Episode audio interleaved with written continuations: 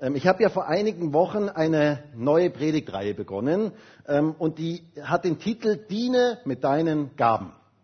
Diene mit deinen Gaben. Gott möchte, dass wir unsere Gaben einsetzen und dass wir gute Verwalter sind von dem, was er uns gegeben hat. Darum ging es beim letzten Mal. Und wisst ihr, ich wünsche mir so sehr, dass jeder in unserer Gemeinde mit seinen Gaben dient und dass wir so gemeinsam Reich Gottes bauen können in dieser Welt. Ich muss ja sagen, ich bin total begeistert über so viele tolle Mitarbeiter, die wir hier in unserer Gemeinde haben. Das ist ein unglaubliches Geschenk. Das ist ein wirklich unglaublich tolles Geschenk. So viele hingegebene, wertvolle, dienende Mitarbeiter, die das richtige Herz für ihren Dienst haben. Das ist etwas absolut Geniales. Aber ich glaube auch, dass in unserer Gemeinde noch ein gewaltiges Potenzial an Gaben schlummert, das geweckt werden sollte wo Gott etwas tun möchte, wo Gott Menschen berufen möchte. Und ich glaube, dass es ein verborgener Schatz ist, der gehoben werden sollte. Was könnte geschehen, wenn jeder in unserer Gemeinde mit seinen Gaben dient? Wenn jeder erstmal seine Gaben erkennt, welche Gaben er eigentlich hat und diese Gaben zum Dienst für andere einsetzt. Da liegt ein gewaltiges Potenzial. Und wisst ihr, mein Gebet und auch das Gebet für uns als Leiterschaft ist es, dass jeder Einzelne in seine Berufung hineinfindet, in das hineinfindet, was Gott für ihn eigentlich vorgesehen hat. Denn jeder Einzelne von uns hat einzigartige, vielfältige Gaben von Gott bekommen, die er uns deswegen gegeben hat, damit wir sie einsetzen, damit wir sie gebrauchen im Dienst für andere.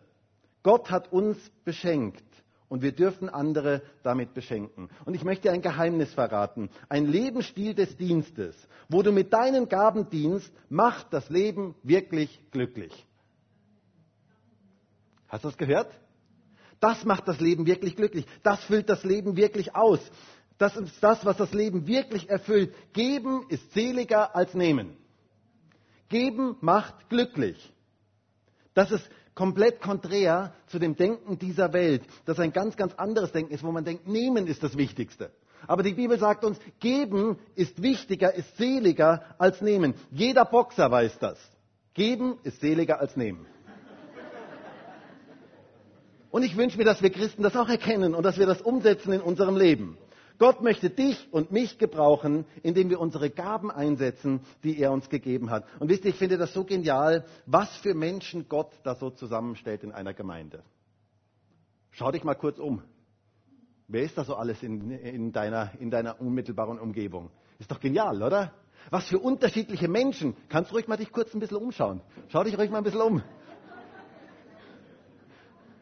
Genial, oder? Absolut genial. Was für unterschiedliche Menschen Gott da zusammenstellt. Ich finde das faszinierend, was für unterschiedliche Menschen Gott zusammenstellt und zu einem Team formt. Wir sind ein großes Team. Das Team Gottes. Wir sind in seiner Mannschaft und Jesus ist der Kapitän. Er ist der Trainer. Und er möchte jedem Einzelnen den Platz anweisen. So wie ein guter Trainer den Spielern den Platz anweist, so möchte er jedem Einzelnen seinen Platz anweisen. Wichtig ist nur, dass wir nicht auf der Zuschauertribüne sitzen sondern dass wir aufs Spielfeld kommen, dass wir uns gebrauchen lassen von Gott, dass wir mit unseren Gaben dienen, unsere Gaben einsetzen, so vielfältig wie die Schöpfung ist. So vielfältig sind die Gaben, die Gott Menschen gibt. Und es ist ein unglaubliches Potenzial an Gaben heute hier in diesem Raum vertreten und auch draußen im Übertragungsraum und auch Leute, die das im Internet sehen. Ein unglaubliches Potenzial das Gott wecken möchte und das Gott gebrauchen möchte. Der eine ist vielleicht musikalisch sehr begabt, der andere ist handwerklich unglaublich begabt, der nächste kann extrem gut mit Zahlen umgehen, ähm, kann Kalkulationen machen, der nächste hat ein volles Herz für Menschen, ähm, der kann Menschen so gut mit Menschen umgehen, der nächste kann extrem gut zuhören, der nächste kann extrem gut reden, der nächste ist ein richtiger Vernetzer. Oder es gibt Leute, die können so richtig gut Geld verdienen um Gottes Reich zu unterstützen. Ist eine Gabe, ist ein Geschenk. Und Gott möchte jeden Einzelnen mit einzigartigen Gaben beschenken, dass wir mit diesen Gaben dienen und gute Verwalter sind. Und der Kernvers dieser Predigtreihe ist ja 1. Petrus 4, Vers 10, wo es heißt, wie jeder eine Gnadengabe empfangen hat, so dient damit einander als gute Verwalter der verschiedenartigen Gnade Gottes. Du sollst ein guter Verwalter der Gaben sein, die Gott dir gegeben hat und damit dienen. Und ich bin davon überzeugt, Gott hat noch viel vor mit unserer Gemeinde. Ich glaube, Gott möchte etwas tun. Ich glaube, Gott möchte wirken durch unsere Gemeinde. Gott baut sein Reich und wir stehen erst am Anfang von dem, was Gott eigentlich noch alles mit uns vorhat. Davon bin ich zutiefst überzeugt. Er möchte eine Veränderung in dieser Stadt bewirken. Er möchte, dass sich etwas verändert in dieser Stadt und in diesem Land. Aber er kann nur wirken, wenn du und ich sich gebrauchen lassen. Wisst ihr, ich finde es faszinierend. Gott tut auf dieser Erde nichts ohne Menschen. Ist dir das schon mal aufgefallen? Hast du schon mal darüber nachgedacht? Er gebraucht immer Menschen. Das ist ganz interessant. Er gebraucht immer Menschen. Ganz ehrlich, ich habe mir manches Mal gedacht, Gott könnte viele Dinge viel besser alleine. Also ich habe mir manches Mal wirklich gedacht, Gott könnte ja viele Dinge viel, viel besser ohne uns. Glaubst du das? Also ich bin davon irgendwie überzeugt. Ähm, aber er hat es gewählt, uns zu gebrauchen. Er hat es gewählt, uns zu gebrauchen. Und das finde ich etwas absolut Geniales. Wir dürfen seine Mitarbeiter sein. Wir dürfen, du darfst Mitarbeiter Gottes sein. Weißt du das? Hey, du darfst sein Mitarbeiter sein. Gott sagt, hey, der Markus, das ist mein Mitarbeiter. Hey, das finde ich cool. Ich finde das richtig cool, dass Gott zu mir sagt, ich bin sein Mitarbeiter. Und ich finde das so richtig genial, dass er das zu dir auch sagt. Du bist sein Mitarbeiter. Du darfst in seinem Team dabei sein. Ich darf Teil von dem sein, was Gott auf dieser Erde baut. Ich bin Teil von seinem Team. Und du darfst Teil von dem Team Gottes sein. Ist das nicht genial? Also ich finde das etwas absolut Geniales, sein Mitarbeiter zu sein. Das erinnert mich an meine Kinder, als sie noch klein waren. Ähm, als meine Kinder noch klein waren, da habe ich manchmal, wenn ich etwas daheim machen musste, irgendetwas reparieren musste oder so, dann wollten sie mir unbedingt helfen. Und ich als Vater fand das natürlich eine ganz tolle Idee und habe sie gerne helfen lassen. Und dann kamen sie so mit ihrem Kinderspiel, äh, Kinderwerkzeug ähm, und sie halfen mir. Und natürlich, das Entscheidende tat ich, aber hinterher meinten sie dann, wie gut, dass der Papa uns hat. Ohne uns hätte er das niemals hingekriegt. Und wisst ihr, so ähnlich stelle ich mir das in der Beziehung von uns und Gott vor, ähm, in dem Verhältnis von uns und Gott vor. Gott baut sein Reich, aber wir dürfen seine Mitarbeiter sein. Er tut nichts ohne uns. Er möchte uns gebrauchen, dich und mich gebrauchen. Das Entscheidende tut natürlich er. Aber wir dürfen seine Mitarbeiter sein. Und ich möchte heute eine ganz wichtige Frage mit uns anschauen. Und die Frage lautet, warum eigentlich mitarbeiten? Warum soll ich das eigentlich tun? Warum, warum tue ich mir das eigentlich an? Eine ganz, ganz wichtige Frage. Und der, deswegen heißt auch heute der Predigtitel, diene mit deinen Gaben Teil 2. Warum eigentlich? Warum tue ich das eigentlich? Und ich möchte mit uns lesen aus 1. Korinther 3, Vers 6 bis Vers 11. 1. Korinther 3, Vers 6 bis Vers 11. Da sagt der Apostel Paulus, ich habe gepflanzt, Apollos hat begossen, Gott aber hat das Wachstum gegeben.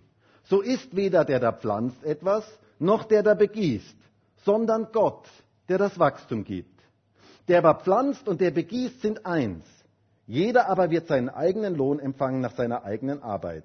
Denn Gottes Mitarbeiter sind wir, Gottes Ackerfeld, Gottes Bau seid ihr. Nach der Gnade Gottes, die mir gegeben ist, habe ich als ein weiser Baumeister den Grund gelegt. Ein anderer aber baut darauf. Jeder aber sehe zu, wie er darauf baut. Denn einen anderen Grund kann niemand legen, außer dem, der gelegt ist, welcher ist Jesus Christus. Ein gewaltiger Bibeltext. Paulus sagt hier, Gottes Mitarbeiter sind wir. Und die Frage, die wir uns heute stellen möchten, ist, warum eigentlich mitarbeiten? Wisst ihr, da gibt es Leute, die arbeiten fleißig in der Gemeinde mit, die investieren sich, die investieren unglaublich viel Zeit und Kraft in das Reich Gottes und dann sehen sie ihre Nachbarn, wie die unglaublich viel Geld verdienen und nur für ihre Hobbys leben und gerade vielleicht sich wieder das neueste Boot in Kroatien gekauft haben und sie fangen mal an auszurechnen und denken sich, was habe ich eigentlich schon alles in Gottes Reich investiert? Und da kann durchaus die Frage aufkommen, warum tue ich mir das eigentlich an? Was treibt mich eigentlich an? Und wisst ihr, diese Frage habe ich mir als Pastor auch schon viele Male gestellt, gerade dann, wenn es schwieriger wird im Dienst, wenn es mühsamer wird im Dienst, wenn Entmutigung sich breit machen möchte.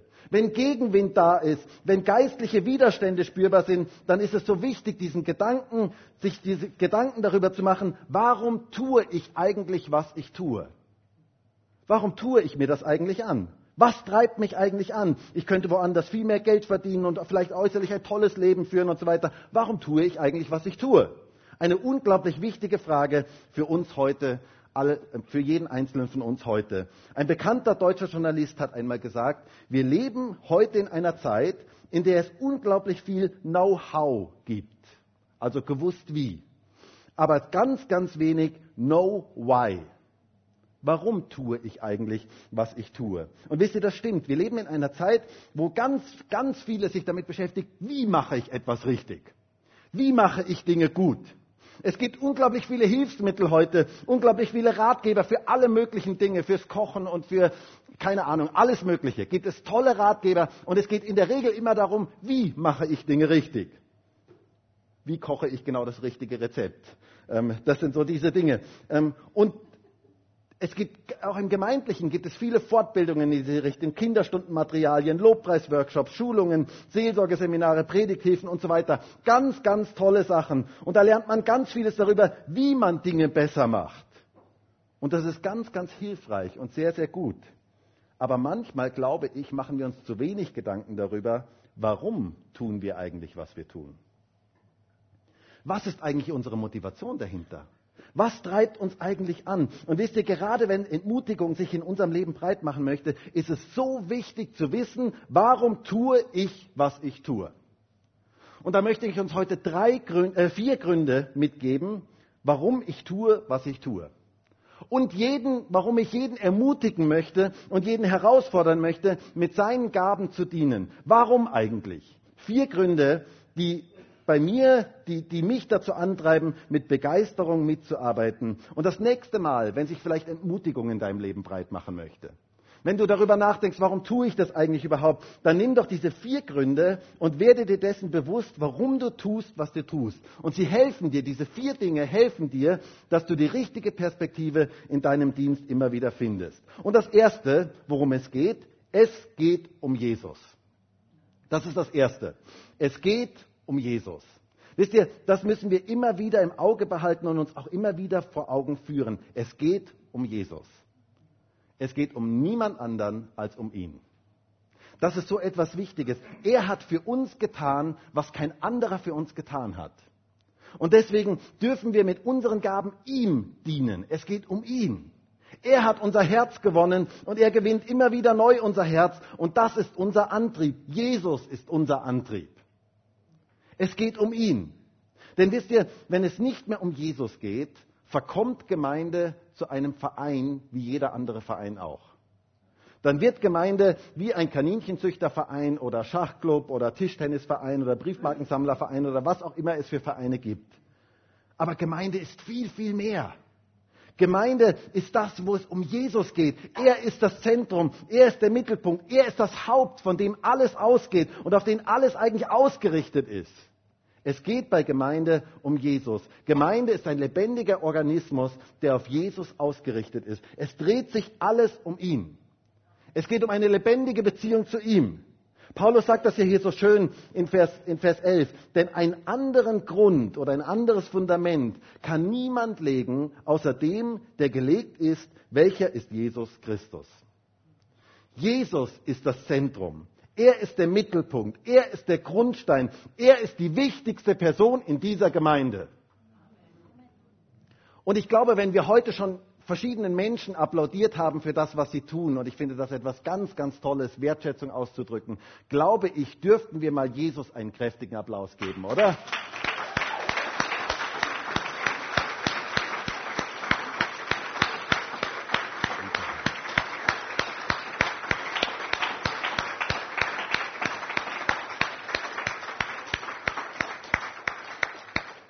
Weil er verdient den Applaus. Es geht um ihn. Und eigentlich müsste es sogar Standing Ovations geben und müsste es eigentlich, ähm, es dürfte gar kein Ende mehr geben, weil es geht wirklich um ihn. Es geht um ihn in unserer Gemeinde. Er ist der Mittelpunkt, auf den alles hinausläuft. Und wisst ihr, wenn er der Mittelpunkt ist, dann läuft es rund. Das ist wie, das, wie die Narbe bei einem Rad. Wenn, der, wenn die Narbe beim Rad in der Mitte ist, dann läuft das Rad rund.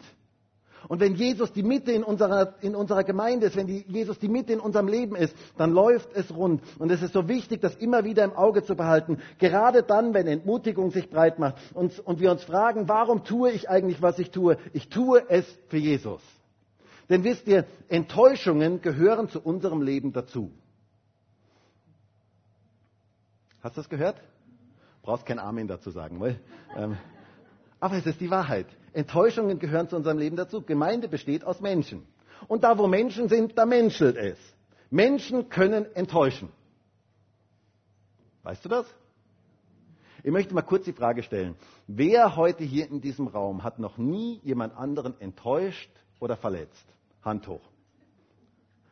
Okay, ich bin in einer ehrlichen Gemeinde. Ähm, und außerdem hätte ich denjenigen gerne mal kennengelernt, der da die Hand hochhebt. Ähm, wisst ihr, wir werden enttäuscht und wir enttäuschen Menschen. Und das ist auch auf eine gewisse Art, ist das ein ganz wichtiger Prozess, das zu realisieren. Denn hinter jeder Enttäuschung steht eine Täuschung. Gemeinde besteht aus Menschen, die noch nicht fertig sind, die alle noch unterwegs sind, die noch nicht vollkommen sind und die alle eine Baustelle sind. Du bist eine Baustelle. Weißt du das? Genau, da ist ein kräftiges Amen. Ganz, ganz gut. Du bist eine Baustelle. Hey, sag das doch mal kurz deinem Nachbarn. Du bist eine Baustelle.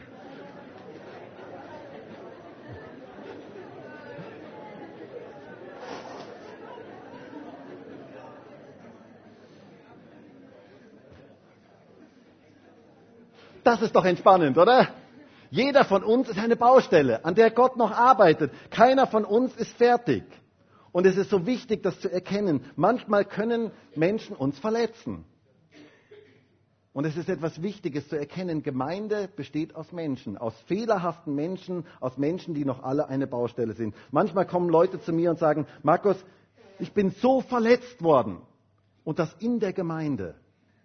Und dann denke ich mir immer, ja, okay, ich habe ja viel Mitleid mit Menschen, ähm, aber das ist eigentlich etwas ganz Normales, dort wo Menschen sind, dass Verletzungen passieren. Aber es ist ganz wichtig, wie ich dann damit umgehe. Es ist wichtig, dass ich ein vergebungsbereites Herz habe, dass ich Vergebung lerne in diesen, ähm, in diesen Bereichen. Und es ist so wichtig zu erkennen, Gemeinde besteht aus fehlerhaften, aus unvollkommenen Menschen wie du und ich. Und da wird man manchmal verletzt und da darf man Vergebung einüben. Aber wer nicht verstanden hat, dass es eigentlich um Jesus geht, der wird irgendwann ganz frustriert, verletzt und entmutigt das Handtuch werfen. Und wisst ihr, wie viele Male hab, hätte ich schon Gelegenheit dazu gehabt? Und ich muss auch sagen, ich hatte manches Mal auch starke Impulse in diese Richtung.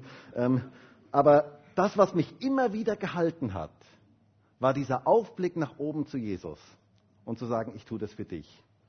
Du bist das Zentrum. Und wisst ihr, das ist etwas ganz, ganz Wichtiges in unserem Leben. Es geht um Jesus. Das ist so wichtig, dass uns unserer Motivation, die, die richtige Motivation zu haben, mit unseren Gaben zu dienen. Denn sonst ist ein Frustfaktor automatisch vorprogrammiert. Die Liebe zu Jesus muss unsere Motivation sein. Hast gehört? Liebe zu Jesus muss unsere Motivation sein. Liebe ist die größte Kraft im Universum. Wisst ihr, ich bin je länger, je mehr total überzeugt davon. Liebe ist die stärkste Kraft im Universum. Das bewirkt etwas Unglaubliches. Und nichts ist so mächtig wie die Liebe. Und Liebe muss unsere Motivation für unseren Dienst sein. Als Petrus Jesus verleugnet hatte und Jesus ihm begegnet ist nach der Auferstehung, da fragt er ihn eine ganz interessante Frage. Hört einmal, was, wie es heißt in Johannes 21, Vers 15. Da heißt es, als sie nun gefrühstückt hatten, spricht Jesus zu Simon Petrus. Simon, Sohn des Johannes, liebst du mich mehr als diese? Er spricht zu ihm, ja Herr, du weißt, dass ich dich lieb habe. Spricht er zu ihm, weide meine Lämmer. Es geht um die Liebe. Jesus geht es um die Liebe. Liebe ist die wichtigste Motivation für unseren Dienst. Und dann gab er ihm den Auftrag, weide meine Lämmer. Und später sagt er, weide meine Schafe. Mit anderen Worten, tu den Dienst, den du tust, aus Liebe zu mir. Wisst ihr, das verändert alles. Was wir aus Liebe zu Jesus tun, das verändert etwas. Das verändert alles. Ich finde es übrigens total schön, dass Jesus hier zunächst einmal sagt, weide meine Lämmer. Das heißt, die Kinder, die Jugendlichen werden hier ganz speziell erwähnt, die junge Generation. Um das geht Jesus. Jesus liebt die junge Generation. Und deswegen lieben wir auch als Gemeinde die junge Generation. Wir sind, ich bin so dankbar für junge Leute. Ich bin so dankbar für alle jungen Leute, die heute hier in diesem Gottesdienst sind.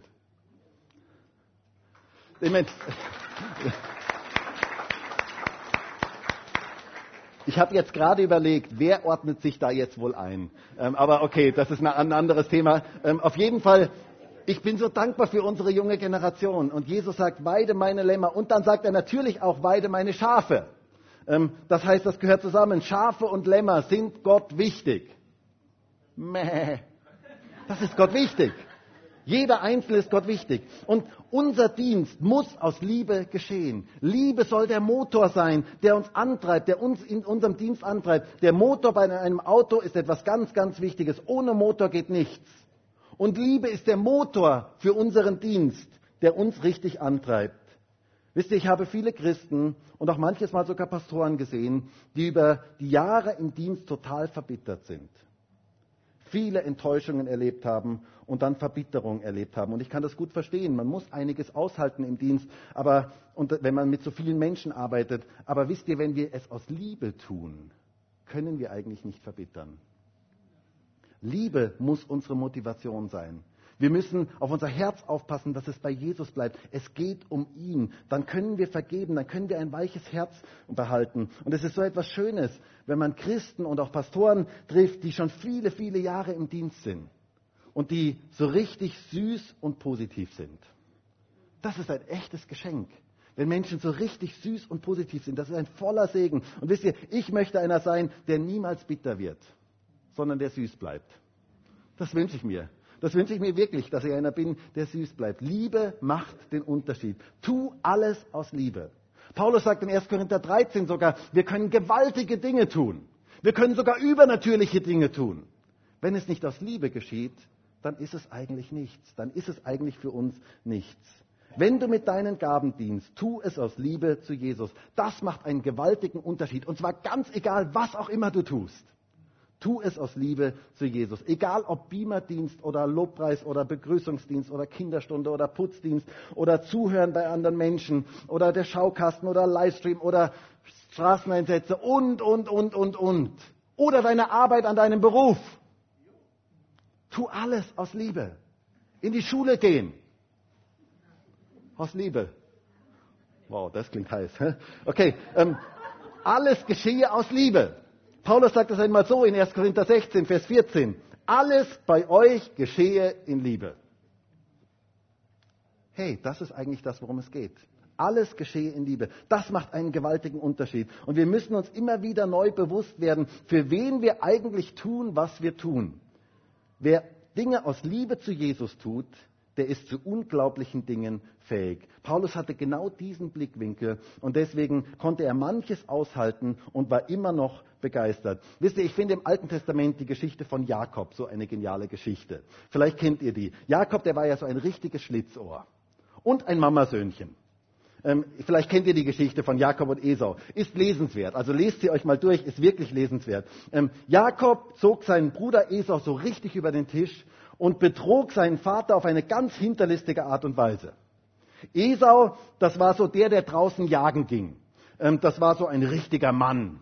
So mit einer tiefen Stimme und einem langen Bart. So ein richtiger Mann. Also müsst ihr euch das vorstellen, so ein richtiger Mann, behaart und so weiter. Und, ähm, und Jakob, Jakob, der war so eher so das ähm, Mama-Söhnchen, ähm, Mutti im Zelt helfen, ähm, der konnte richtig Suppe kochen. Ähm, der hat dann so gesagt, Mama, was machen wir denn heute? Ähm, ja, wir machen mal die berühmte Jakob und Mama Linsensuppe. Ähm, so einer war das, also wenn ihr versteht, was ich meine. Jakob, das war so der Zarte und ähm, Esau, das war so der Robuste. Und Jakob, das war so Mamas Liebling und, ähm, und Esau, das war Papas Liebling. Und Jakob war sehr, sehr hinterlistig und äh, durchtrieben und er schlich sich heimlich den Segen seines Vaters. Ihr könnt diese Geschichte dann gerne mal lesen. Und das kam bei Esau nicht besonders gut an, so dass Jakob kurzfristig umziehen musste. Wenn ihr versteht, was ich meine. Ähm, weg von allem. Und dann kam er in ein fernes Land zu Laban, ähm, zu seinem Onkel, und dort sah er ein junges, hübsches Mädchen. Und Jakob verliebte sich in dieses Mädchen. Und Laban sagte zu Jakob, ähm, du kannst dieses Mädchen haben, aber nur, wenn du sieben Jahre für mich arbeitest. Hast du schon mal sieben Jahre für eine Frau oder einen Mann gearbeitet, damit du sie heiraten kannst? Also das ist eine ziemlich lange Zeit.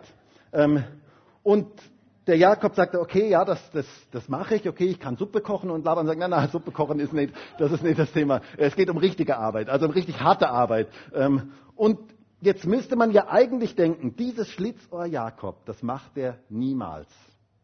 Das macht er niemals. Der findet irgendeinen Trick. Aber wisst ihr, die Falle hatte zugeschnappt in seinem Leben. Er hatte sich verliebt.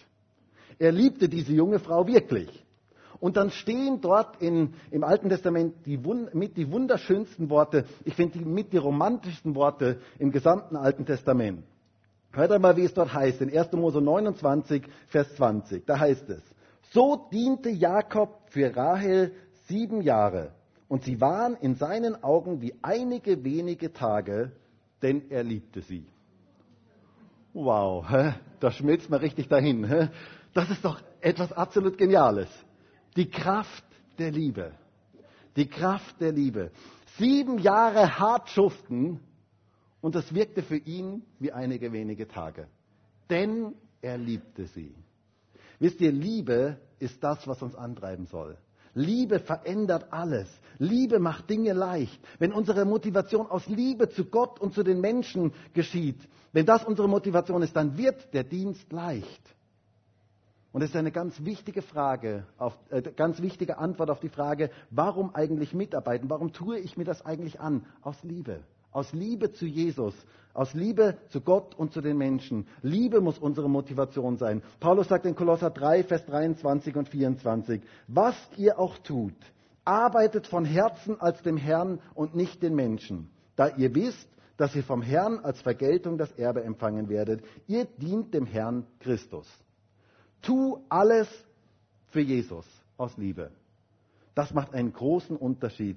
Und wisst ihr, wenn wir aus Liebe zu Jesus das tun, was wir tun, dann fängt es an, in einer Gemeinde nach Jesus zu duften dann fängt es an, dann spüren die Leute, dann riechen die Leute etwas von Jesus und dann werden Leute plötzlich dazukommen und werden sagen, wow, hier riecht es nach Jesus, hier spürt man etwas von Jesus. Das ist etwas, was Menschen berührt. Liebe berührt Menschen. Alles geschehe aus Liebe. Das ist das Erste, wenn wir uns fragen, warum eigentlich mit den Gaben dienen. Wir tun es für Jesus. Dann das Zweite, warum ich mit Begeisterung und großer Freude mitarbeite. Es geht um eine geniale Sache. Paulus sagt hier in Vers 9, denn Gottes Mitarbeiter sind wir, Gottes Ackerfeld, Gottes Bau seid ihr. Gottes Bau seid ihr. Gott baut seine Gemeinde. Jesus selber hat in Matthäus 16 gesagt, in Matthäus 16, Vers 18, ich will meine Gemeinde bauen und des Hades Pforten werden sie nicht überwältigen. Wisst ihr, ich finde es genial, an etwas mitarbeiten zu dürfen, was viel größer ist als ich und als du, was weltumspannend ist was ewig ist und was Gott baut. Das ist übrigens auch etwas, wonach sich eigentlich jeder Mensch sehnt. Jeder Mensch auf dieser Erde möchte mit seinem Leben etwas tun, was zählt, was Sinn macht, was etwas verändert, was etwas bewegt in dieser Welt. Dieser Wunsch ist tief in jedem Herzen verankert, tief in jedem Menschen verankert. Gott hat das in den Menschen hineingelegt. Nicht umsonst boomen Heldenfiguren wie zum Beispiel Mutter Teresa oder Martin Luther King oder Nelson Mandela oder Robin Hood oder was soll ich sagen, ähm, die ganzen Superhelden, die ständig ähm, so durch die Kinos gehen, im Fernsehen laufen. Avengers oder James Bond oder Batman oder was auch immer, diese ganzen Heldenfiguren, wie auch immer sie alle heißen. Hast du dich mal gefragt, warum solche Filme sich Menschen so gerne anschauen? Hast du dich mal gefragt? Hast du mal darüber dir Gedanken gemacht, warum sind diese Filme alles Bestseller? Ganz einfach. Jeder möchte der Held sein. Das ist ganz einfach. Jeder möchte der Held sein. Das ist im Menschen drin. Es geht darum, etwas zu tun, was Bedeutung hat. Etwas zu tun, was über unser kleines Leben hinausgeht. Und wisst ihr, da finde ich gerade die Sache Jesus so eine geniale Sache. Er möchte sein Reich durch dich und mich ausbreiten. Er möchte sein Reich bauen in dieser Welt durch jeden einzelnen von uns. Sein Reich soll sich offenbaren durch jeden einzelnen von uns. Dort, wo wir sind. Wir sind Botschafter des Himmels auf dieser Erde. Weißt du das? Du bist ein Botschafter. Das nächste Mal, wenn dich jemand fragt, was machen Sie denn beruflich, kannst du sagen, ich bin Botschafter. Botschafter des Himmels. Ich bin einer, der den Himmel auf diese Erde bringen möchte, der ein Stück Himmel auf diese Erde bringen möchte. Das ist etwas absolut Geniales. Wir vertreten das Reich Gottes in dieser Welt und wir möchten es ausbreiten in dieser Welt. Sein Reich soll durch jeden Einzelnen von uns sichtbar werden. Einmal fragen die Pharisäer Jesus in Lukas 17, Vers 20, wann kommt das Reich Gottes? Er antwortete und sprach, das Reich Gottes kommt nicht so, dass ihr es beobachten könntet. Das, noch, noch wird man sagen, siehe hier oder siehe dort. Das heißt, man kann nicht sagen, wir machen mal Gemeindeausflug ins Reich Gottes. Das gibt es nicht als territoriales Reich. Denn, siehe, das Reich Gottes ist mitten unter euch. Hast du gehört? Sein Reich ist mitten unter uns. Dort, wo Jesus im Zentrum unseres Lebens ist, da ist sein Reich. Und sein Reich ist ein Reich der Liebe, des Friedens, der Freude, der Geborgenheit, der Freiheit, der Freundlichkeit, ein Reich der Güte, Treue und Enthaltsamkeit und so weiter. Dieses Reich ist ein ewiges Reich und dieses Reich wird niemals vergehen. Es hat mit Jesus begonnen und es wird niemals enden. Weißt du das? Das ist etwas absolut Geniales. Wisst ihr, alle Reiche dieser Welt kommen und gehen. Alle. Ein einziges Reich bleibt. Das Reich Gottes. Ein einziges Reich kommt nur. Das kommt immer nur. Das nimmt immer mehr zu. Das ist sein Reich, das Reich Gottes. Dieses Reich, davon bin ich so begeistert. Deshalb dürfen wir beten, dein Reich komme. Weil dieses Reich wird am Ende siegen. Wisst ihr, das ist so genial, das zu wissen. Gottes Reich wird am Ende siegen. Hey, das kann uns in Begeisterung versetzen. Das dürfte dir durchaus mal ein Lächeln auf dein Gesicht zaubern. Das ist wirklich eine geniale Botschaft. Das Reich Gottes wird am Ende siegen. Das ist so genial, das zu wissen und da hinein zu investieren. Seine Gaben und Fähigkeiten diesem Gott für sein Reich zur Verfügung zu stellen, ist das Gewaltigste und Schönste, was es gibt. Das gibt unserem Leben unglaublich viel Sinn. Das macht echt Sinn. Das macht wirklich Sinn. Und wisst ihr, dieses Reich Gottes wird am Ende erfolgreich sein. Und wenn wir unser Leben da hineingeben, wenn wir uns davon Gott gebrauchen lassen, mit unseren Gaben zu dienen in dieser Welt, ist das das Sinnvollste und Wertvollste, was wir überhaupt mit unserem Leben tun können. Es geht einfach um eine geniale Sache. Ich bin einfach so begeistert davon. Ich bin einfach so überzeugt davon. Das ist die genialste Sache, die es gibt. Schon in dieser Welt Reich Gottes bauen zu dürfen und zu wissen, dieses Reich wird niemals vergehen in alle Ewigkeit. Das ist einfach etwas absolut Geniales. Und deswegen dürfen wir mitarbeiten. Wenn du dich fragst, warum eigentlich mit den Gaben dienen? Warum eigentlich mitarbeiten? Warum tue ich mir das eigentlich an? Zweitens, es geht um eine geniale Sache. Es geht einfach um eine geniale Sache. Das Reich Gottes, es lohnt sich, sein Leben dafür hinzugeben. Dann etwas Drittes. Es geht um ein erfülltes Leben. Wisst ihr, es geht nicht nur darum, Opfer zu bringen, sondern es geht in Wahrheit auch darum, das Dienen mit den Gaben aus Liebe zu Jesus unser Leben erst richtig reich macht. Weißt du das? Das füllt das Leben erst so richtig aus. Wer im Willen Gottes lebt, der ist wirklich erfüllt. Das erfüllt unser Leben. Es gibt nichts Schöneres und Erfüllenderes im Leben, als im Willen Gottes zu sein. Das ist das Schönste, was es gibt. Jesus selber sagte von sich in Johannes 4, Vers 34, meine Speise ist es, dass ich den Willen dessen tue, der mich gesandt hat und sein Werk vollbringe. Das ist seine Speise. Das ist das, was er täglich, wovon er täglich lebt. Den Willen Gottes zu tun, das zu tun, wozu er berufen ist. Und wisst ihr, es gibt nichts Schöneres und Erfüllenderes, als mit seinen Gaben zu dienen und im Zentrum des Willens Gottes zu leben. Zu wissen, ich stehe am richtigen Platz, ich lebe für die richtigen Dinge und ich lebe in dem, was Gott eigentlich für mich vorgesehen hat. Das ist das Größte und Schönste, was es gibt. Nichts in dieser Welt, kein Haus, ähm, Auto, Beförderung, Karriere, Urlaub und so weiter befriedigt uns so sehr wie zu wissen, ich bin im Willen Gottes. Zu wissen, ich lebe im Willen Gottes, in dem, was er eigentlich für mich möchte. Corrie ten Boom hat das einmal so ausgedrückt, der sicherste Ort auf Erden ist im Zentrum von Gottes Willen. Der gefährlichste Platz aber ist dort, wo wir außerhalb von diesem Willen sind. Es ist gefährlich, als halber Christ in dieser mit Dunkelheit, Chaos und Hoffnungslosigkeit erfüllten Zeit zu leben. Im Zentrum eines Wirbelsturms ist absolute Ruhe. Es gibt keinen sichereren Ort als im Zentrum des Willens Gottes. Das ist einfach genial. Wir dürfen im Zentrum seines Willens sein. Und wenn du mal wieder entmutigt bist und dich fragst, warum tue ich mir das eigentlich an? Warum möchte, sollte ich eigentlich überhaupt mitarbeiten? Warum sollte ich meine Gaben eigentlich einsetzen? Ist, das, ist die dritte Antwort, es geht um ein erfülltes Leben. Und dann noch etwas Viertes und Letztes. Es geht um eine fette Belohnung. Wusstest du, dass es eines Tages Lohn geben wird für alles, was du für Jesus eingesetzt hast? Wisst ihr, ich treffe immer wieder mal Christen, die damit ein bisschen Mühe haben und die sagen, über Belohnung, über das redet man nicht. Aber die Bibel spricht sehr viel darüber. Die Bibel spricht darüber, dass wir eines Tages Lohn bekommen werden. Hier in unserem Text haben wir es schon gelesen, in Vers 8 heißt es, der aber pflanzt und der begießt sind eins. Jeder aber wird seinen eigenen Lohn empfangen nach seiner eigenen Arbeit. Es wird eines Tages Lohn geben. Gott möchte dir Lohn geben. Wenige Verse danach lesen wir dann in Vers 12. Wenn aber jemand auf den Grund Holz, äh, Gold, Silber, kostbare Steine, Holz, Heu, Stroh baut, so wird das Werk eines jeden offenbar werden. Denn der Tag wird es klar machen, weil er in Feuer geoffenbart ist. Und wie das Werk eines jeden beschaffen ist, wird das Feuer erweisen.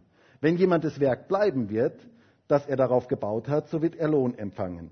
Wenn jemand das Werk verbrennen wird, so wird er Schaden leiden. Er selbst aber wird gerettet werden, doch so wie durchs Feuer. Es wird eines Tages Lohn geben. Die Bibel zeigt uns, dass eines Tages alle unsere Werke, alles, was wir getan haben, durchs Feuer gehen wird.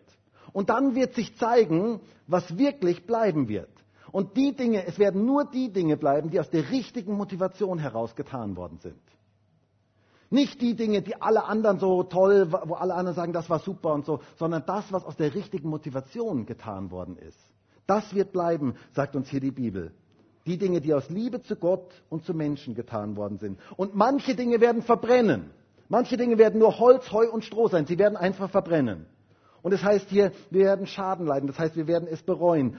Aber es, die, die, die Motivation dieses Textes ist, dass Gott uns Lohn geben möchte.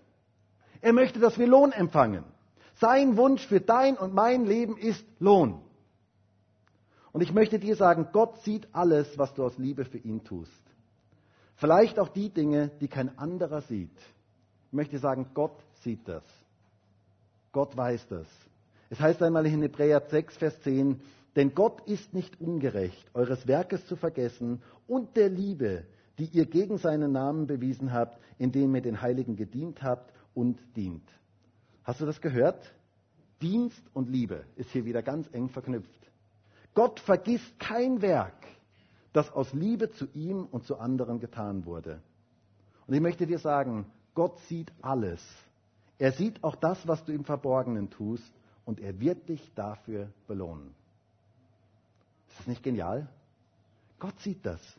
Und er wird dich dafür belohnen. Vielleicht hat das kein Mensch gesehen, aber Gott sieht es und er wird dich dafür belohnen. So ein wichtiger Gedanke. Gott sieht auch die Dinge im Verborgenen.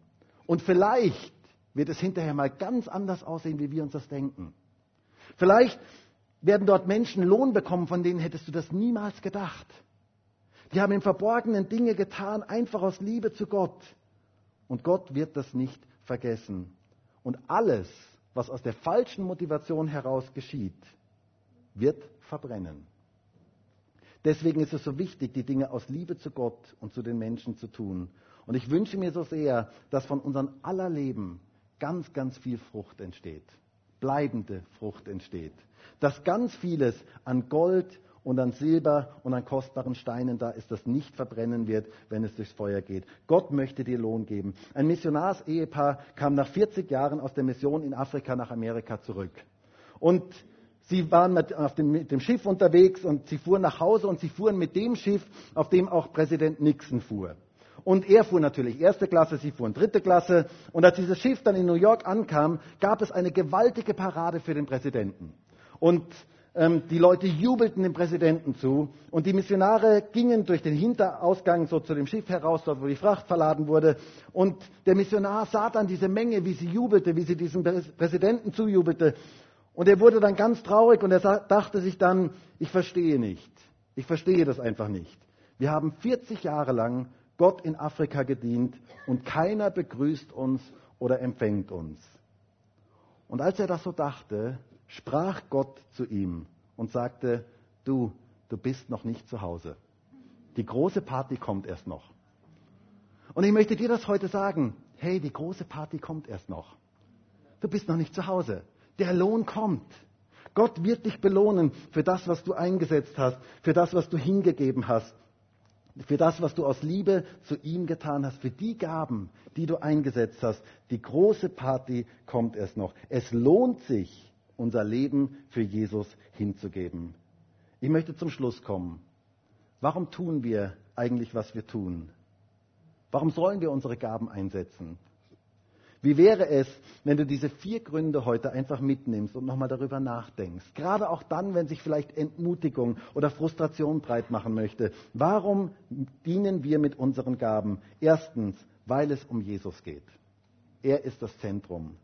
Zweitens, weil es eine genial, um eine geniale Sache geht. Das Reich Gottes. Drittens, weil es um ein erfülltes Leben geht. Und viertens, weil es um eine fette Belohnung geht. Gott möchte uns belohnen. Und ich wünsche mir, dass wir die Dinge, die wir tun, aus der richtigen Motivation heraus tun. Ich wünsche mir, dass wir selber Segen erleben und ein Segen für ganz, ganz viele andere sind, weil wir aus der richtigen Motivation das tun, was wir tun. Und dafür würde ich jetzt so gerne noch mit uns gemeinsam beten. Und vielleicht können wir gemeinsam aufstehen.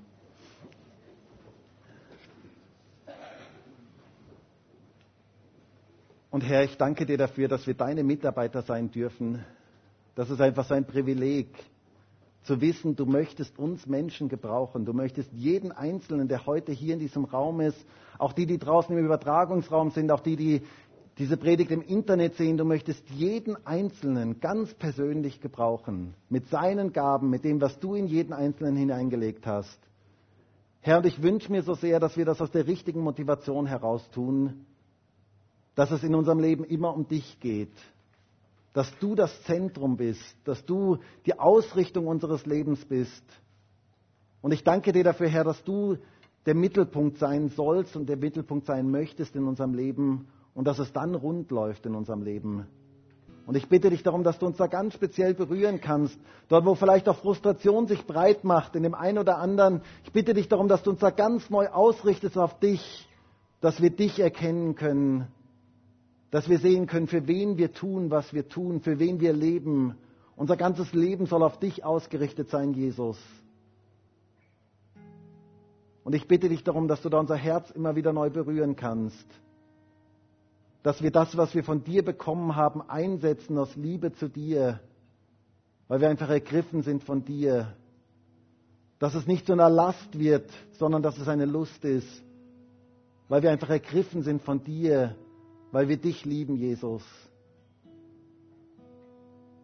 Herr, ich danke dir dafür, dass wir an so einer genialen Sache mitarbeiten dürfen wie dein Reich.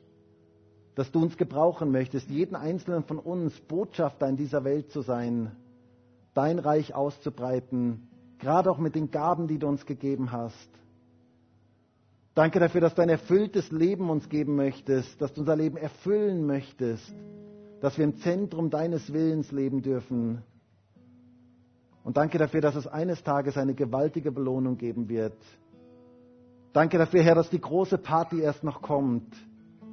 Und ich freue mich so sehr darauf, dass wir eines Tages bei dir sein dürfen und dass es dort Lohn geben wird für alles, was jeder Einzelne eingesetzt hat, aus Liebe zu dir.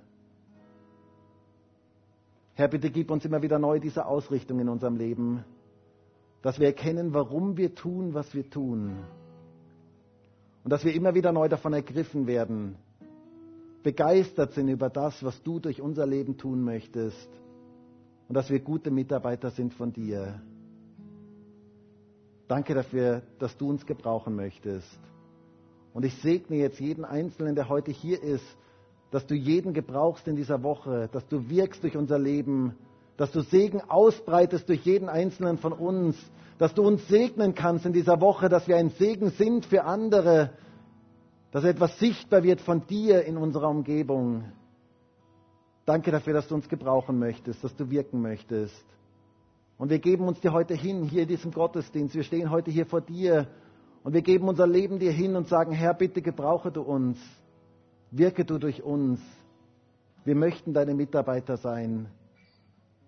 Danke dafür, Jesus. Halleluja.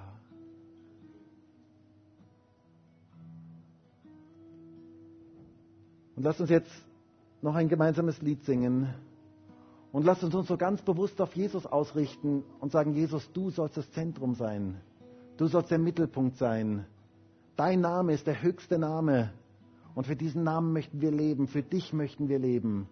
Lass uns jetzt so ganz bewusst noch auf Gott ausrichten und das auch als Antwort auf diese Predigt geben, zu sagen, Herr, du bist das Zentrum.